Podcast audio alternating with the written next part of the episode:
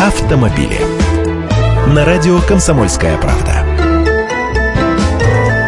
Здравствуйте, я Андрей Гречаник. Генпрокуратура с участием специалистов Росстандарта, Минпромторга, МВД и других ведомств в течение лета и осени проводила масштабную проверку на автозаправочных станциях.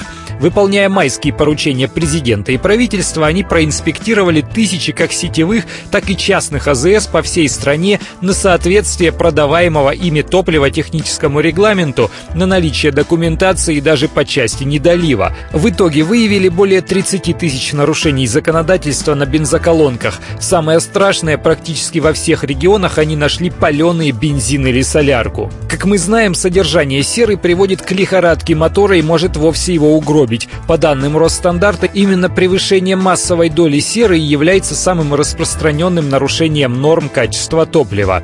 Вот пример. В Воронежской области на трех заправках вдоль трассы М4 Дон продавали вместо солярки печное топливо. Не дрова, конечно, но нечто типа мазута, в котором сера в сотни раз превышала допустимые дозы.